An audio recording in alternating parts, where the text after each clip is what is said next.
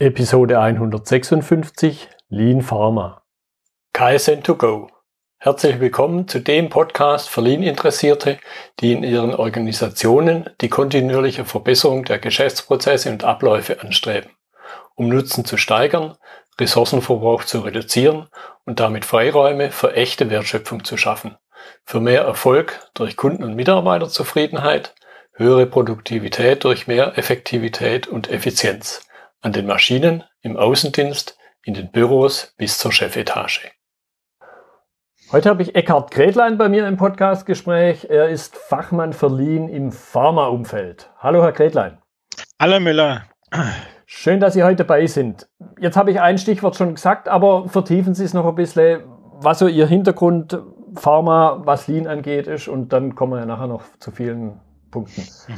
Ja, von Haus aus bin ich Chemie und Wirtschaftsingenieur, habe Biotechnik studiert, das ist schon lange, lange her und habe also schon bereits im Studium mit, mit der pharmazeutischen Industrie äh, in Kontakt gewesen. Und Lean, vom Thema Lean bin ich schon über 20 Jahre äh, involviert in den Themen Lean-Bereich, natürlich in der pharmazeutischen Industrie, aber auch in anderen Industrien, Medizintechnik, Stückgutindustrie, Automotiv, also in, in, in vielen, vielen diversen Bereichen mhm. mit Schwerpunkt pharmazeutische Industrie. Ja, ja. Genau, und das ist ja auch halt unser Thema. Also soweit wie ich jetzt eher von außen betrachtet das Thema Lean und Pharma mir angucke, für mich hat so ein großes Kriterium Pharmaindustrie eine hochregulierte Branche mit einigen Konsequenzen. Und vielleicht zum Einstieg eben genau diesen Punkt. Was sind denn so die besonderen Randbedingungen, die dann, was wir später noch diskutieren werden, eben die Auswirkungen auf Lean und Co. haben? Also wenn Sie ein Arzneimittel zulassen, dann müssen Sie auch entsprechend die Zulassungsunterlagen einreichen und die Zulassungsunterlagen beinhalten sehr genaue Beschreibungen, wie Sie das Produkt herstellen und mhm. wie Sie Qualität sicherstellen. Ähm, das nennt man ganze Good Manufacturing Practice, GMP. Das heißt, diese Grundsätze sind eigentlich ganz entscheidend, nämlich man muss nachweisen als Hersteller oder Inverkehrbringer von Arzneimitteln, dass man gleichbleibende und reproduzierbare Produktqualität hat, dass man Kontaminationen auf jeden Fall vermeidet und dass man eine eindeutige Rückverfolgbarkeit hat. Also wenn Sie in Kasachstan etwas ausliefern, muss mhm. es ein, eindeutig sein. Mhm. Diese Kette, diese Lieferkette, die Sie da entsprechend aufgebaut haben. Ja, ich denke also, soweit wie ich das mal von einem Bekannten mitgekriegt habe, der auch in der Medizintechnik unterwegs ist, mhm. diese Regulationen, dieses Aufschreiben, was ich mache, hat natürlich so in meiner Wahrnehmung dann den Nachteil, ich kann es ja nicht so einfach geschwind ändern, weil ich sonst wieder vielleicht die, die Zulassung wiederholen müsste. Also es gibt da zwei verschiedene Sachen. Einerseits, Sie haben recht, ähm, ich kann jetzt, wenn in diesen Zulassungsdokumenten, was die Behörde genehmigt hat, drin steht, äh, dass das Produkt, ich sage jetzt mal bei 30 plus minus zwei Grad erhitzt wird, Sie können dann nicht anfangen und, und das Ganze bei 33 oder 34 Grad erhitzen. Mhm. Das geht nicht. Also ein Herstellverfahren, das entsprechend validiert ist, können Sie nicht einfach ändern. Sie müssen es wieder einreichen. Aber es gibt sehr wohl Dinge, die Sie ändern können, nämlich Abläufe in der Vorbereitung, in den administrativen Prozessen, in den Vorbereitungen, beispielsweise wenn Sie eine Maschine rüsten. Also dort gibt es sehr viele Ansätze, wo Sie verbessern können. Jetzt möchte ich noch auf einen Punkt, den ich bei Ihrem Vortrag da wahrgenommen habe, über den man sich, glaube ich, auch mal so allgemein im Klaren sein muss. Wie sieht denn die Pharmaindustrie, der Markt, die Unternehmen, wie sieht denn das überhaupt aus? Ich glaube, da haben die wenigsten ja so ganz aktiven Einblick. Also wenn man es im Vergleich, wenn man große, die meisten kennen ja die Automobilhersteller mhm. im Zusammenhang mit Lean und das sind große Unternehmen. Wenn man wenn man sich das Thema der Pharmaindustrie anschaut, dann haben wir in Deutschland etwa 580 Firmen und von den 580 Firmen sind über 90 Prozent kleiner als 500 Mitarbeiter. Das heißt, wir haben eine sehr ausgeprägte mittelständische Unternehmensstruktur in Deutschland und die großen Unternehmen, die man entsprechend kennt aus Nordrhein-Westfalen oder Richtung Basel, auch deutschseitig, äh, sind eben nur acht Prozent. Das mhm. heißt, sehr kleine Unternehmen mit sehr kleinen Unternehmen von der Unternehmensgröße haben was zu tun, nicht von den Produkten. Mhm. Wie weit runter geht es dann? Was, was sind so die kleinsten Pharmaunternehmen? Also es gibt tatsächlich welche, die sind unter 100, okay. haben unter 100 Mitarbeiter, die machen ein oder zwei Produkte. Hm, hm, okay. Nochmal noch ein bisschen vertieft dieser Punkt. Was sind denn die besonderen, vielleicht auch mit dem, was wir gerade, was Sie gerade angedeutet haben, was sind denn die besonderen Herausforderungen allgemein, ohne dass wir jetzt mal auf Lean speziell gucken, für die Pharmaindustrie? Also der Markt ist sehr stark durch Kostendämpfungsmaßnahmen reguliert. Das heißt, die Patientenzuzahlung oder Abschlagszahlungen, die entsprechend auf die Generika äh, erfolgen, das sind alles gesetzliche Rahmenbedingungen, wo die Bundesregierung versucht, die Kosten, die ständig steigenden Kosten im Gesundheitsmarkt zu reduzieren bzw. konstant zu halten. Das wäre schon eine Herausforderung, die, äh, entsprechend dies zu erreichen. Das heißt, äh, Pharmaunternehmen sind einfach sehr stark mit einem Kostendruck involviert, die die, die Pharmaindustrie lange Zeit gar nicht kannte. Mhm. Die Generika-Hersteller, also Nachahmerprodukte, hatte ich bereits schon genannt. Das heißt, die Generika-Hersteller äh, reduzieren weiter die Kosten. Und ähm, auf der anderen Seite haben Pharmaunternehmen durch auslaufende Patente oder viele haben auch keine neuen Produkte mehr in der Pipeline, entsprechend Schwierigkeiten, ihre langfristige Strategie durch neue Produkte mhm. zu verbessern. Wenn wir über neue Produkte reden, über was für einen Zeitraum reden wir, bis so von der ersten Idee, da könnte ich was machen und bis ich dann die Zulassung habe und das Produkt marktreif ist? Also durchschnittlich 10 bis 15 Jahre dauert es. Okay. Mhm, das heißt, Sie haben eine sehr, sehr lange, sehr, sehr lange entsprechende, äh, wie nennen wir es, äh, entsprechende Auswahlverfahren, Sie müssen entsprechende klinische Studien machen, mhm. Sie müssen dann es entsprechend in den Ländern zulassen, äh, zum Beispiel in der europäische Arzneimittelbehörde oder in der amerikanische FDA, Food and Drug Administration. Sie müssen das zulassen und dann typischerweise dauert es zehn Jahre, bis Sie überhaupt so weit sind, dass aus den Hunderten oder gar Tausenden Ideen und vielleicht auch Produktvariationen ein Produkt auf den Markt tatsächlich äh, entsprechend verkauft werden kann. Kann man irgendwie sagen, Sie haben gesagt, hunderte, tausende Ideen. Wie viel Prozent der Ideen werden wirklich marktreif? Gibt es da irgendwie Zahlen? Ui, also unterschiedlich, aber man sagt typischerweise von 100 maximal einer, okay. rechnerisch. Ja, da kann man sich, glaube ich, vorstellen, bei der Dauer, die dann noch dazu kommt, wo die Kosten auch herkommen. Richtig, das ist ein großer, das ist ein sehr großer Bereich. Ja, okay. Gut, wenn wir jetzt nochmal ein bisschen reingucken in das Thema Regulation. Mhm. Was konkret wird denn reguliert? Was betrifft denn dann die Unternehmen? Und welche Auswirkungen hat es unter Umständen? Ähm, ich hatte vorhin schon gesagt, dass die, die Regulierung ist, Sie müssen es nachweisen. Das heißt, ähm, die, die, der Nachweis entsprechend, dass ein Produkt entsprechend validiert ist, dass entsprechend keine Abweichungen auftreten, dass validierte Prozesse entsprechend äh, vorhanden sind. Das sind Beispiele, die klar entsprechend aufgelistet sind in der GMP-Unterlage oder in den GMP-Dokumenten der verschiedenen Behörde. Und das bedeutet, dass Sie dann nachweisen müssen, dass Sie entsprechend diesen GMP-Voraussetzungen entsprechend produzieren. Hm. Das heißt, im Grunde, ich definiere zwar selber, wie ich produziere, aber in dem Augenblick, wo ich es gesagt habe, dass ich so mache, dann muss ich es halt auch auf, erstmal auf eine ganze Weile so machen. Richtig, hm. genau. Hm. Okay. Also Prozess, Prozessrobustheit ist das Schlagwort und ähm, validierte Prozesse. Ja. Da könnte ich mir eben dann vorstellen, so der klassische Lean-Ansatz, ich probiere halt mal was aus und mache vielleicht auch einen Fehler. Da schreit nicht, jetzt nicht jeder Hurra wahrscheinlich. Äh, in der Entwicklungsphase ja, da dürfen Sie es noch. Okay. Wenn Sie es einmal definiert haben, in den Zulassungsunterlagen dürfen Sie es nicht mehr verändern. Okay. Es sei denn, es sei denn, Sie weisen es nach, äh, dass sich aus den, den Gründen entsprechend äh, es keinen Einfluss auf die Produktqualität hat, wenn Sie mein Beispiel von vorhin, die Temperatur ändern. Mhm. Dann müssen Sie aber das in ganzen Ländern, teilweise Europa oder sogar weltweit, jeweils den Behörden wiederum melden. Und die Behörden äh, können sagen, sie akzeptieren es oder akzeptieren es nicht. Das heißt, Unternehmen gehen nur sehr langsam diesen Schritt oder vermeiden ihn einfach, weil es mhm. sehr aufwendig und sehr teuer ist. Ja, ja.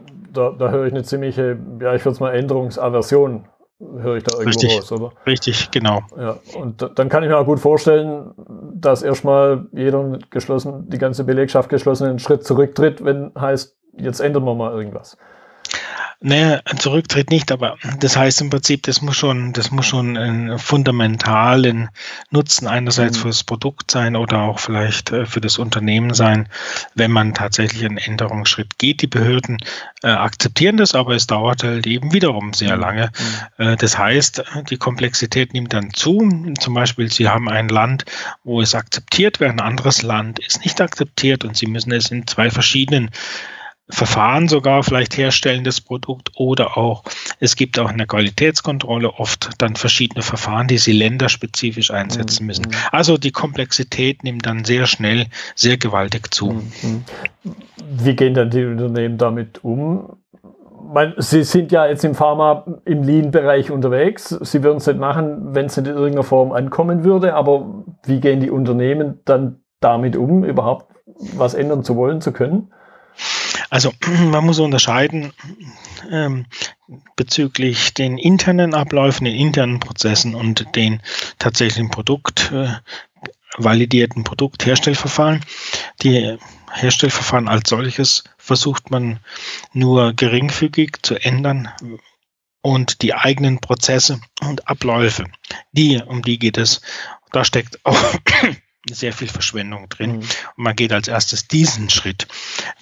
Praktisch, man kehrt im eigenen Haus erstmal, bevor man an die externen und, und quasi an die behördlichen Änderungswünsche herantritt. Mhm. Was sind denn typische Ansätze für Lean? Verschwendungsarten haben Sie jetzt gerade angedeutet?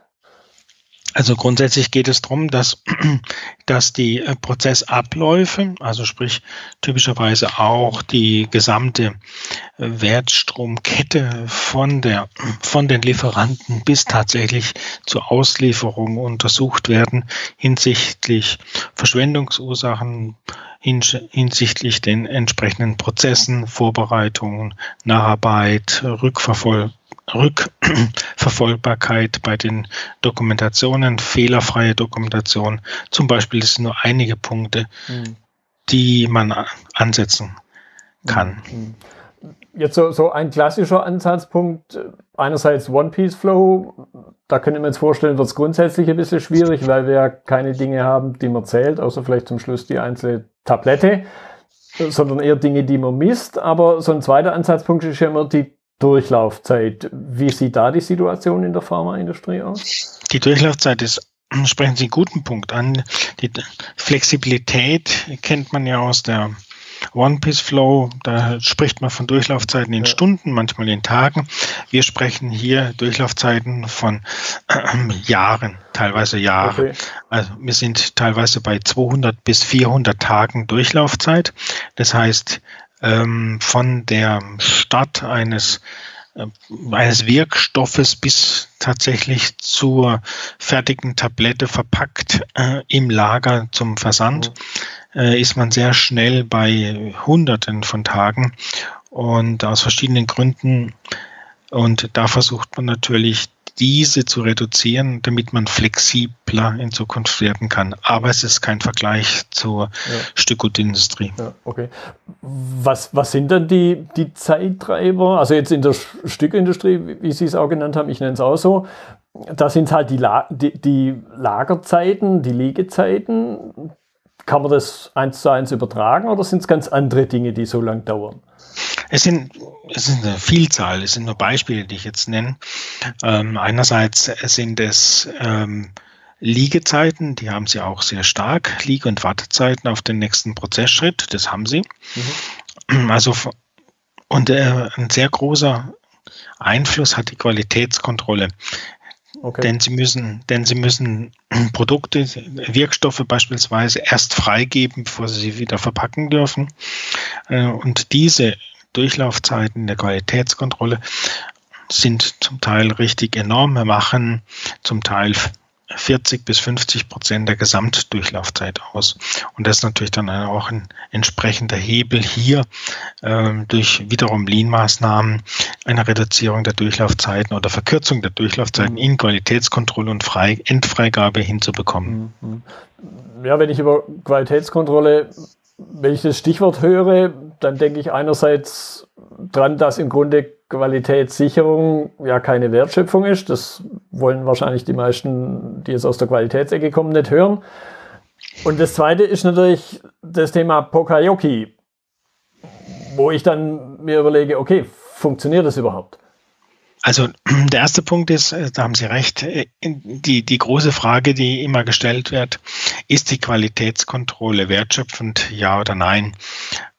Aus Sicht des Kunden und des Endverbrauchers, also uns, äh, kann man durchaus sagen, dass die Qualitätskontrolle wertschöpfend ist, denn sie stellt sicher, dass die Prozesse zwar auch nur durch Kontrolle, aber ein, ein Arzneimittel entsprechende Qualitätsangaben entspricht. Mhm.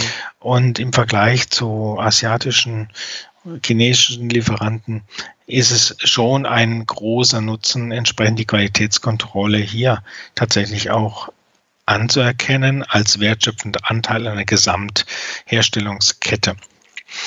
Pokayoke Qualitätssicherungsmaßnahmen sind zum Teil nur beschränkt möglich. Sie können aber Pokayoke, indem Sie beispielsweise einer Analyse Instrument HPLC zum Beispiel können Sie mit Pokayoke Ansätze versuchen, dass nicht dort die falschen Säulen eingebaut werden, die dann mhm. wiederum falsche Ergebnisse liefern und damit einen großen Aufwand haben zur Nachkontrolle. Mhm. Damit können Sie punktuelle Ansätze tatsächlich, um Verschwendungen zu reduzieren, durchführen. Mhm. Ja, ich habe dann auch rausgehört, wo Sie gesagt haben, wie viel Aufwand die Qualitätskontrolle verursacht, vermute ich mal, dass das ja dann auch zum ganz hohen Teil eben auch Menschen sind und dementsprechend das natürlich dann wieder die Personalkosten steigert. Richtig, ja. Also typischerweise ist der Anteil an Personen, die sich mit im weiteren, im engen und weiteren Sinne mit der Qualität beschäftigen, circa 30 bis 40 Prozent der gesamten, des gesamten Personals ja. eines pharmazeutischen Unternehmens. Und das ist natürlich ein enormer Faktor, den, den man versucht, einerseits äh, nicht weiter wachsen zu lassen, aber auf der anderen Seite entstehen durch sogenannte Audits von Behörden immer mehr Auflagen, äh, die wiederum zusätzliches Personal nach sich ziehen. Ja, ja, okay. Gut, wenn wir dann jetzt aber eben wieder Richtung Lean gucken, wo kann, Sie haben es schon angedeutet, ich möchte es ein bisschen vertiefen, mhm. wo kann ich dann konkret eben was anpacken. Liegezeiten geht nicht, Qualitätskontrolle geht nicht. Doch, die, die Liegezeiten gehen schon. Also äh, zwischen, zwischen einzelnen, äh, zwischen, also Sie können innerhalb der die Liegezeit beispielsweise, wenn Sie in der Planung ein Produkt, einen Wirkstoff fertig haben, der mhm. verpackt werden soll, entsprechend äh, dann äh, durch verkürzte Zeit in der Qualitätskontrolle also nicht, dass sie dann 20 oder 25 Tage auf die Ergebnisse warten, ja. sondern der Qualitätskontrolle warten, sondern sie versuchen, kürzere Durchlaufzeiten innerhalb der Qualitätskontrolle sicherzustellen, sodass diese Liegezeiten auf Basis der Untersuchung reduziert werden können. Mhm. Dort können Sie es einpacken. Okay. Dort können Sie es beispielsweise ansetzen. Mhm. Sie können die Maschinenverfügbarkeit über OEE steigern. Sie können das Lieferantenmanagement verbessern, dass eben die lange Vorlaufzeiten von beispielsweise Packmitteln reduziert wird. Also es gibt sehr viele Ansätze, um Verschwendung und damit auch die durch Gesamtdurchlaufzeit mhm. zu reduzieren. Jetzt hatten Sie in Ihrem Vortrag, und das, das möchte ich noch ein bisschen vertiefen, mhm. in, Ihrem Vortrag hatten Sie da eine schöne Gegenüberstellung zwischen Lean einerseits, GMP andererseits, wo ich finde, sehr schöne ja, Koexistenz äh, sich dargestellt hat und vielleicht aber eben ein bisschen auch, okay, warum kommt da nicht jeder von alleine drauf? Ne, es ist einerseits auch die Sensibilisierung, ähm, das Verständnis, äh, was heißt denn eigentlich Lean? Und was sind die Grundsätze in, in GMP? Und darüber haben sie, machen sich nur wenige Gedanken.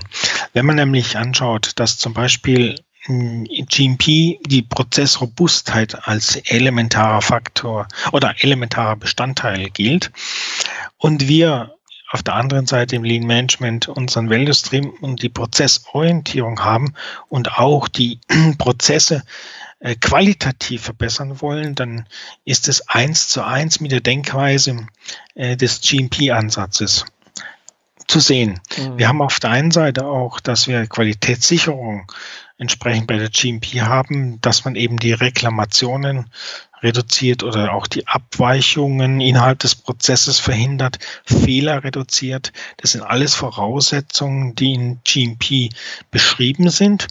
Und diese Denkweise hat das Lean Management per se. Mhm. Genau. Ja. Mhm. Okay. Und auch, auch wenn man an die, auch ein wesentlicher Beitrag, äh, den beide den das Lean Management für die GMP liefern kann, ist, an die Fehlerursachen wirklich heranzugehen und Fehler wirklich an ihren Ursachen anzupacken. Mhm. Auch das ist ein Grundsatz, der in GMP drin steckt. Das heißt, das heißt, wenn man das Lean tatsächlich verinnerlicht, hat man viele Bestandteile oder viele Ideen vom GMP tatsächlich mit auf äh, gesogen, sage ich mal, oder sogar abgearbeitet. Hm. Jetzt würde mich noch ein Punkt interessieren. Meine, Im Automobilbereich wissen wir es alle, irgendwo die ersten Anfänge waren in den 50ern. Mhm. Seit wann beschäftigt man sich im, im Umfeld Pharma damit? Weil da könnte ich mir dann vorstellen, Sie kennen das ja vielleicht auch, zumindest mir begegnet es immer wieder so, das haben wir schon immer so gemacht oder das funktioniert bei uns nicht. Ich schätze mal, so eine Aussage haben Sie auch schon mal gehört. Häufig, ja. Sowas hört man tatsächlich immer noch häufig. Wann hat es ungefähr, wann hat es angefangen? Also die ersten Gedanken, dass der Ansatz des Lean Management tatsächlich etwas auch für die Pharmaindustrie sein kann, äh, muss man eigentlich sagen, waren erst Mitte der 90er Jahre. Okay. Ähm, hat man so manchmal gewisse Grundsätze in der Produktion drüber nachgedacht. Ja, das könnte ja für uns auch etwas sein. Das heißt, äh, im Vergleich zu, zu Automobil sind wir da 10, 15 Jahre mhm. äh, in die Deutsche meine ich jetzt ja. tatsächlich zurück, äh, nicht, nicht an Toyota gedacht. Im Prinzip, da sind wir, da sind wir noch weiter zurück mhm. dann. Mhm. Ja, ich könnte mir auch vorstellen, wieder auf den Punkt vom ganz vom Anfang zurückzukommen, dass es eben eher mittlere Unternehmen, Mittelstand ist, wo wir ja auch wissen, da ist Lean generell noch neuer, wie im Vergleich zur Großindustrie, Automobilindustrie. Spielt das da auch eine Rolle? Was ist da Ihre Erfahrung? Also es hängt eigentlich eher damit, Entschuldigung, es hängt eigentlich mehr damit zusammen, wie quasi hm, der Eigentümer, meistens sind sie Eigentümer äh, von kleineren Unternehmen, wie er denkt. Und, und ähm, wenn, wenn, das hat mit der Größe des Unternehmens wenig zu tun, sondern wenn Interesse des Eigentümers oder der Geschäftsführung besteht, äh, mit dem Gedanken, gut sich zu beschäftigen, dann kann es sehr schnell gehen mhm. mit, mit der Einführung. Das ist richtig. Das ist mhm. im Grunde allgemein. Ich glaube, da sind sich alle Branchen genau. in meiner Wahrnehmung gleich. Ja, okay. Mhm. Gut, wenn jetzt vielleicht der ein oder andere sogar aus der Branche zuhört oder vielleicht aus einer anderen Branche und sagt, ah, das könnte ja auch was für mich sein. Was ist so Ihre Empfehlung? Wo sollte man speziell in der regulierten, in der regulierten Branche, wo sollte man starten? Also das Wichtige ist, dass es mit den unterschiedlichen Personen der verschiedenen Abteilungen selbst erst einmal erleben. Also das Wichtige ist zu sagen, ich kann mir in meinem täglichen Ablauf kann ich tatsächlich Verschwendung erkennen und ich selbst, also der Mitarbeiter selbst sieht, wie er es trotz, dass er Double Checks, also Kontrollen durchführen muss, trotzdem sehr viel Potenzial der Verbesserung. Mhm. Also ähm, typischerweise nimmt man einen kleinen Prozess auf, äh, beispielsweise in der Freigabe oder auch im Bereich der Planung und Steuerung, so dass man sieht im Prinzip, welchen, welchen Nutzen das uns tatsächlich für die Mitarbeiter bringt. Und das ist eigentlich mal der Kick, äh, dass sie sagen, okay, wir können ja doch einiges verändern.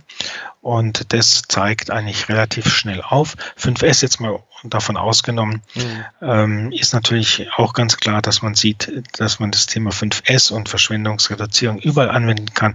Aber ich starte typischerweise auch dann parallel mit Prozessen, sodass sie ihre Abläufe überdenken mhm. und tatsächlich auch Verbesserungen in ihren Abläufen durchführen. Das sollte eigentlich jeder dann äh, machen zu Beginn, ein Pilot, kleine Abteilungen, verschiedene Bereiche.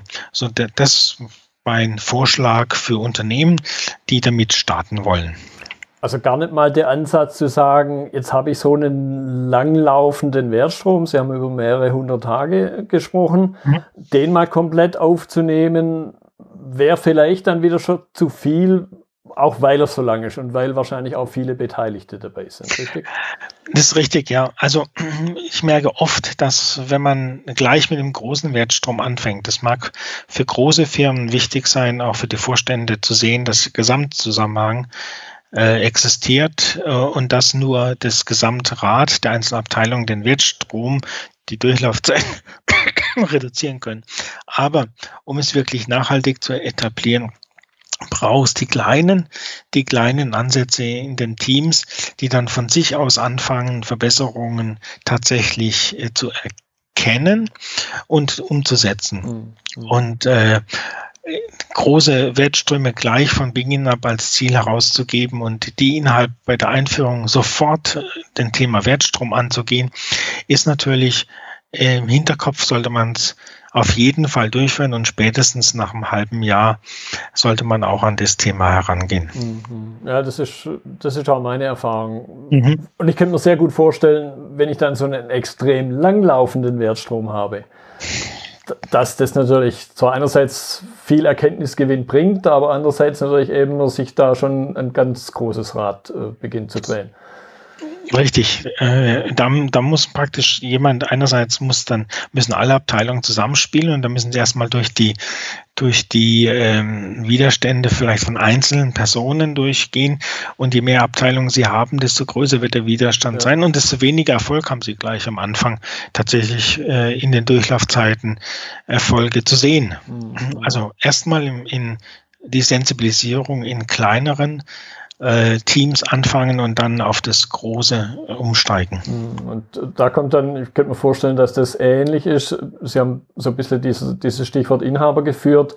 Da nehme ich zum Teil eben bei der Art von Unternehmen immer schon eine gewisse Ungeduld gegenüber der Erwartungshaltung oder eine hohe Erwartungshaltung. Da müsste jetzt schnell was passieren. Ja, das ist richtig. Also vor, vor dem steht man, glaube ich, grundsätzlich, wenn man Lean einführt, ja. dass, äh, dass manche meinen, wir machen jetzt ein Programm und im halben Jahr sehen wir die ersten Ergebnisse. Ja. Die ersten Ergebnisse, äh, messbare Ergebnisse und vielleicht auch sogar GV-wirksame Ergebnisse nach einem halben Jahr. Äh, da muss man immer sagen, so schnell geht's manchmal, wenn Sie Bestände reduzieren, können Sie es mhm. tatsächlich GNV sehr schnell wirksam nachweisen aber das andere dauert. Und da ist manchmal der ein oder andere Eigentümer nicht äh, ja, hohe Druck äh, verursacht, einen hohen Druck auf die Mannschaft, mhm. doch schnellere Ergebnisse mhm. zu liefern. Mhm. Ja, ich glaube, das ist dann aber auch der Punkt, wo wir eben als Externe, wenn wir ehrlich sind, und wir sollten es definitiv sein, mhm. eben auch da, selbst wenn es uns vielleicht mal den einen oder anderen Auftrag kostet, da keine, nicht das Blaue vom Himmel runter versprechen. Ja, das ist ganz wichtig. Ich frage immer, wie lange glauben Sie, äh, dauert es, bis man es tatsächlich umsetzt? Und wenn man die Zahl sagt, äh, dass das Jahre sind, dann äh, kriegt man oft große Augen, äh, die dann sagen, ja, das dauert mir vieles, alles viel zu lang. Aber äh, typischerweise, wenn ich, wenn die Eigentümer oder auch die Führungskräfte sehen, welchen tatsächlichen Nutzen das Ganze bringt, ähm, ist es dann relativ schnell ruhig mit der langen Zeit und man kann tatsächlich gemeinsam an der Transformation arbeiten. Ja, da kommt mir jetzt gerade noch zum Abschluss der Gedanke, und vielleicht von Ihnen jetzt die Bestätigung oder der Widerspruch, wenn ich natürlich insgesamt so lange Zyklen habe, einerseits im, in der Durchlaufzeit, andererseits in der Entwicklungszeit, wo wir ja nochmal über ein Vielfaches gesprochen haben, mhm. könnte das sein, dass es dadurch vielleicht sogar ein Stück weit einfacher wird, weil die Menschen eher diese langen Zeiträume gewohnt sind? Einfacher, hm, einfacher glaube ich wird es nicht. Nein, es ist das Gleiche. Ähm, es hängt immer bei den Menschen ab. Mhm. Äh, einfacher, dass es sehr lange ist, im Prinzip die ganzen Sachen zu verändern, äh, hat nicht, hat nicht unbedingt damit was zu tun, äh, sondern im Prinzip die, die Gesamtkette der Durchlaufzeit tatsächlich zu reduzieren, bedeutet nur, dass sie tatsächlich alle involvierten Abteilungen gemeinsam an einem Strang ziehen müssen und äh, dass sie natürlich die, die Durchlaufzeit nicht innerhalb von einem in, in, nicht innerhalb von Wochen reduzieren können, sondern das war ein Programm. Wir hatten zum Beispiel ein Programm, da sind die Beispiel, die Ausgangswerte lagen über 200 Tage und es dauerte zwei Jahre, um die bei 50 Prozent nachhaltig zu senken. Mhm. Also das heißt, man ist dann tatsächlich äh, über zwei Jahre unterwegs gewesen äh, an verschiedenen Stellen. Ja, wobei ich das jetzt aber vom, vom Ergebnis her dann gar nicht so schlecht finde. Richtig, genau, ja. genau. Genau. Aber das ist kein Grund, äh, dass es leichter geht, mhm. weil es alles so lang dauert. Es mhm. ist die gleiche, die gleichen Voraussetzungen haben sie ja in Stückgutindustrie oder ähm, oder bei Behörden, also administrative Bereiche, wenn sie anschauen. Ja. Da geht es immer um die Menschen mitnehmen und gemeinsam auf das Wichtige, auf das Ziel hin, hinzuarbeiten, die Gesamtdurchlaufzeit zu reduzieren. Das ist ein, ein wichtiger Beitrag oder Kosten zu reduzieren. Ja, definitiv. Ja, also ist auch meine Erfahrung, der Faktor Mensch ist im Grunde immer der, der entscheidende. Richtig, genau. Und deswegen bin ich bisher ganz gut gefahren, dass wir mit, mit kleinen Gruppen erstmal anfangen, aus verschiedenen Abteilungen und dann Sie sehen dann Ihren Nutzen innerhalb der Abteilung und dann gehen wir quasi den gesamten Wertstrom an. Mhm. Okay, gut. Herr Kretlein, ich danke Ihnen für die interessanten Einblicke. Ich, der das jetzt eher so von außen betrachtet, aber es kam für mich da wieder deutlich raus. Im Grunde geht es überall. Man muss halt die Bereitschaft auch bei den Menschen wecken. Richtig, ja. Richtig. Und die Erfolge sprechen für sich. Also die, ich sage sogar, dass wenn sich die Pharmaunternehmen nicht in diese Richtung begeben, dass sie dann Schwierigkeiten haben, tatsächlich auf dem Markt noch äh, attraktiv zu sein, um ihre Produkte an kostengünstig anzubieten. Hm, hm. Ja, was bestätigt, dass Druck manchmal auch hilfreich sein kann. Richtig, genau, genau. Herr Müller, wie die Branche hat länger gebraucht als die Automobilindustrie, aber sie hat es auch erkannt. Ja, gut. Also, ich danke Ihnen nochmal. Danke, Herr Müller, fürs Gespräch. Schönen Tag noch. Das war die heutige Episode im Gespräch mit Eckhard Gretlein zum Thema Lean Pharma. Notizen und Links zur Episode finden Sie auf meiner Website unter dem Stichwort 156. Wenn Ihnen die Folge gefallen hat, freue ich mich über Ihre Bewertung bei iTunes. Sie geben damit auch anderen Lean-Interessierten die Chance, den Podcast zu entdecken. Ich bin Götz Müller und das war KSN2Go. Vielen Dank fürs Zuhören und Ihr Interesse. Ich wünsche Ihnen eine gute Zeit bis zur nächsten Episode. Und denken Sie immer daran, bei allem, was Sie tun oder lassen, das Leben ist viel zu kurz, um es mit Verschwendung zu verbringen.